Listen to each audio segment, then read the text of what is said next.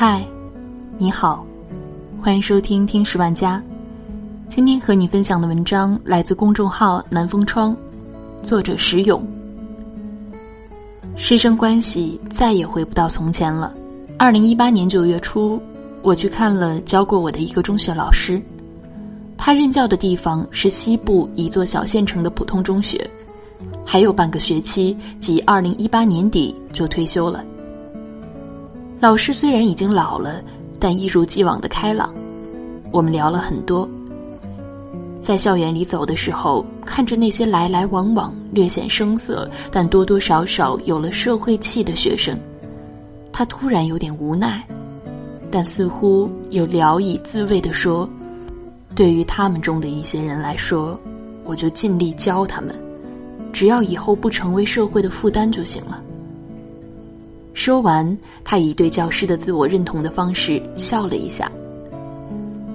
这句话在我内心掀起了波澜，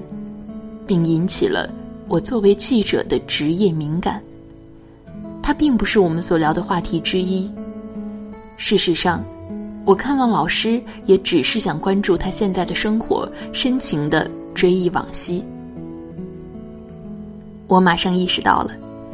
这个心理背景只能是现在的学生，无论是在学习态度上，还是思想品质上，似乎都不好管了。但是基于他作为教师的职业伦理意识，他又必须管。在一种无力感中，所能做的，也就是告诉学生一些做人的道理。他似乎感受到了一种像势一样出现的东西。而且已经有了多年的感受，这种东西悄无声息的消解、侵蚀、改变他和学生的关系。他的心态，学生的心态，肯定还包括家长的心态。只是他虽然撤退，但仍然在坚守，仍然是以他年轻的时候，以像当初教我们一样的方式来面对这个世界。在那一刻，种种关于中小学的新闻画面和日常画面，在我脑海中交织重组，最终形成了一幅清晰的画面。在中国社会大变化的背景下，教育所建构的老师、学生、家长的关系，都经历了一个逐渐善变的过程，至今已达到一个临界点，使教育领域像医患关系一样。变得紧张。他平时只是一种可以感受到的日常，学生和家长针对老师的那些恶性事件，不过是突破了日常层面的一种极端表达罢了。这样一种新的社会关系的构建，已经对现在的社会结构产生影响，它对未来中国社会的影响更是没法想象。教师能获得什么样的社会信任？我对老师的话的职业敏感，让我不由得问他：“现在学生的表现怎么样？”他的回答简单干脆：“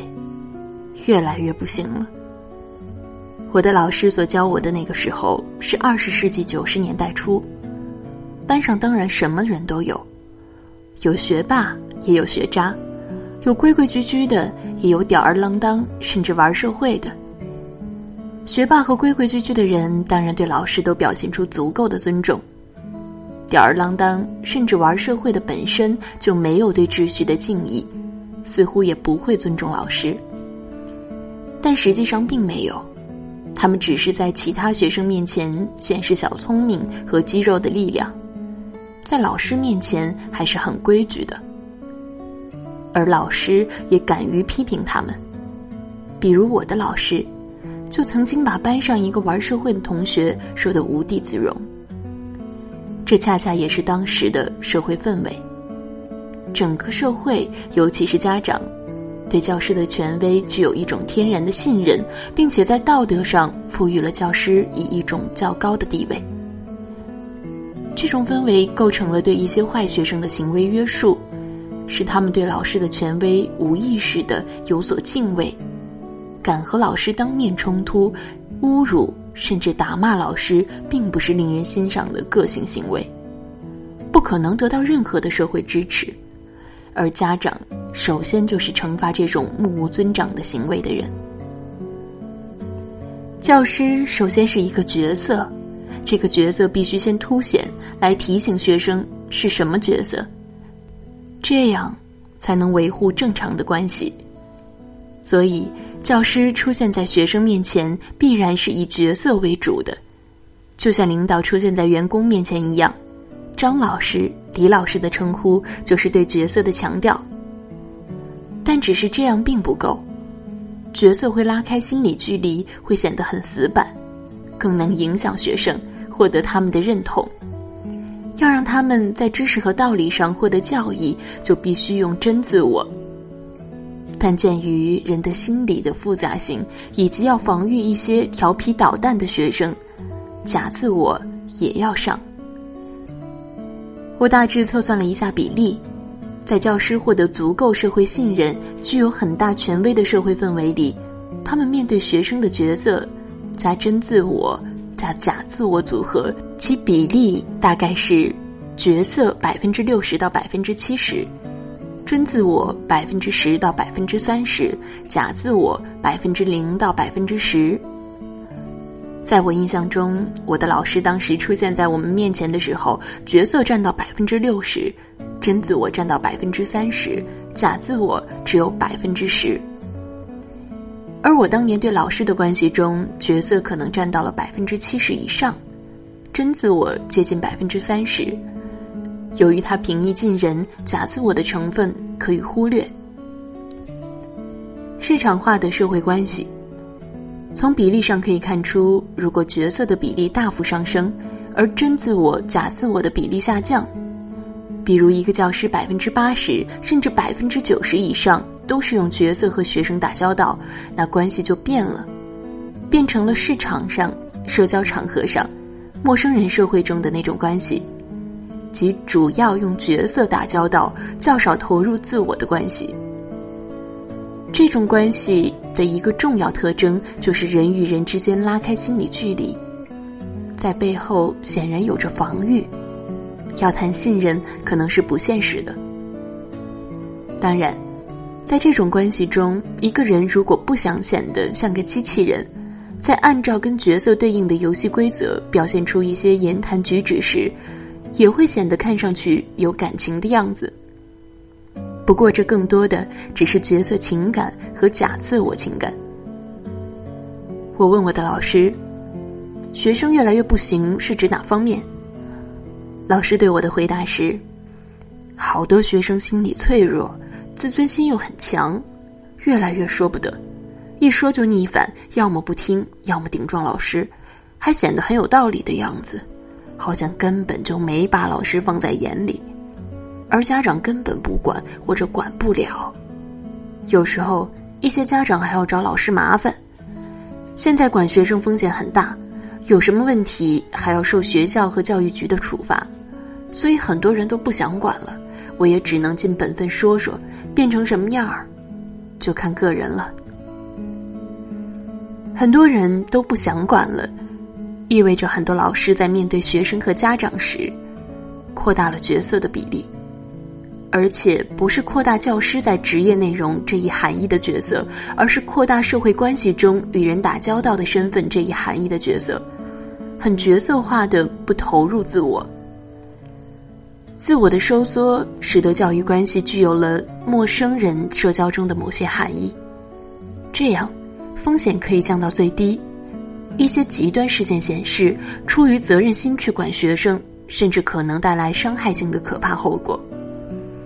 那就是说，对教师具有足够的社会信任，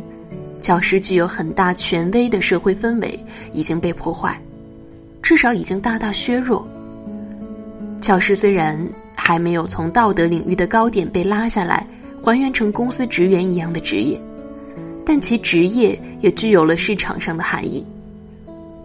但是我还是在其他老师、学生、家长身上发现了一个共同的东西：焦虑。教师的焦虑很简单，在角色、真自我、假自我关系模式变化后，既然伦理含义上的师道尊严已经有所跌落，那其他东西就重要了。事实上，一个人在社会尊重中重视自己的道德地位，以致其他东西，尤其是跟经济地位有关的东西，看上去似乎不是最重要，是有前提的。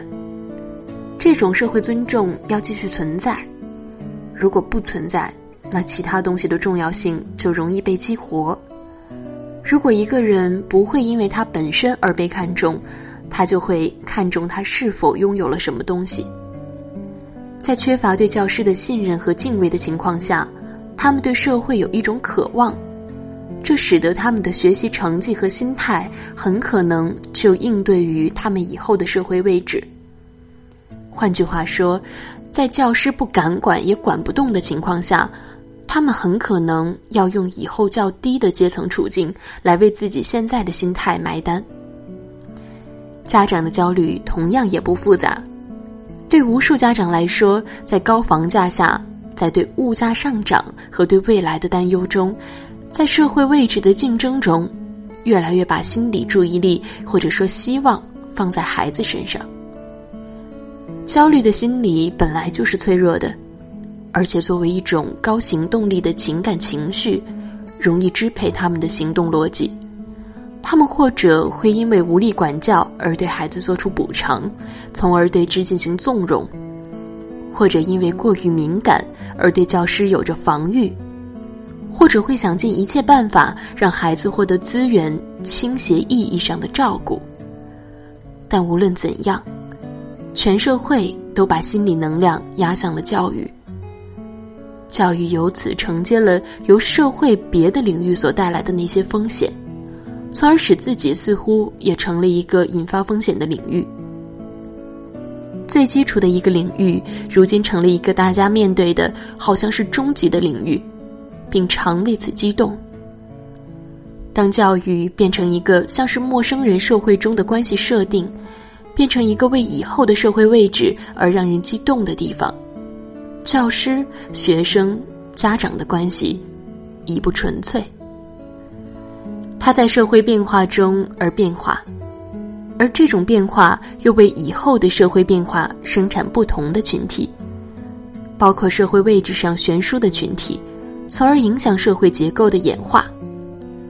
而这些群体的形成，由于世道尊严的缺位，由于社会关系的改变，更多的只和家庭、个人知识、心理、人格有关。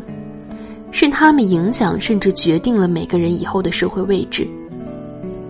当家庭教育、自我教育对一个人没有作用，教师、学生、家长关系的改变必然会让社会教育付出更多的成本。也许到了需要重新问一问教育的本质的时候了。好了，这就是今天的节目，感谢你的收听，我们下期再见。